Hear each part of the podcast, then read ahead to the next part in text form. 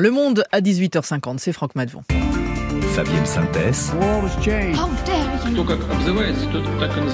18-20. Euh, Franck, inquiétude sur le front, aide américaine en danger, progrès russe, les mauvaises nouvelles s'accumulent pour l'Ukraine. Ce soir, vous nous dites pourquoi le récit russe commence à s'imposer à l'approche du deuxième anniversaire du conflit. Oui, Vladimir Poutine l'a dit la semaine dernière euh, dans l'interview euh, qu'il a accordée à, à l'animateur ultra-conservateur américain Tucker Carlson. La défaite de la Russie est impossible. Et les faits lui donnent raison depuis quelques semaines. Euh, d'abord, l'échec de la contre-offensive ukrainienne du printemps. Kiev l'a reconnu, euh, malgré les moyens engagés, le front est gelé. La Russie semble même aujourd'hui prendre l'avantage sur le terrain. Exemple à Avdivka, cette ville du Donbass euh, presque vidée de ses habitants, qui serait sur le point de tomber. Le moral des troupes s'en ressent. Tous les reporters de, de Radio France et d'autres médias en témoignent. Les soldats ukrainiens accusent le coup. Ils manquent de munitions et ne parviennent pas à rivaliser avec l'artillerie russe. Alexandre Sierski, qui a remplacé le général Zaloujny à la tête des armées ukrainiennes, s'est déplacé aujourd'hui près du front. Il qualifie la situation d'extrêmement complexe.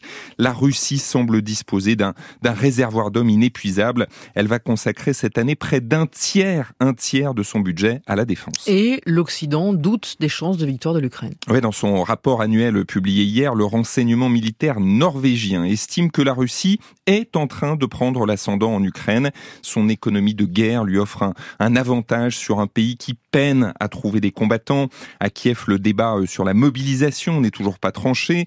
Le commandant en chef sortant, Zaloujny, euh, demandait 500 000 hommes supplémentaires. D'une manière générale, euh, on en a déjà parlé ici même, Fabienne, l'Occident se prépare à d'autres assauts russes en Ukraine, voire au-delà dans les années à venir.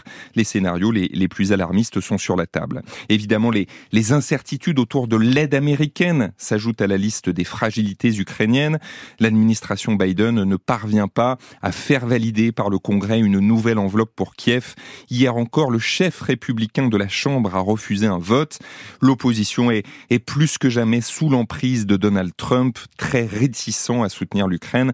L'ancien président a même rappelé samedi qu'il encouragerait les Russes à faire ce qu'ils veulent aux alliés de l'OTAN qui ne remplissent pas leurs obligations budgétaires. Mais alors, est-ce qu'il y a malgré tout des raisons d'espérer pour l'Ukraine? Alors oui, d'abord, Kiev continue à enregistrer des succès en mer Noire. L'Ukraine annonce la destruction ce matin d'un nouveau navire russe, un vaisseau de débarquement victime de drones navals.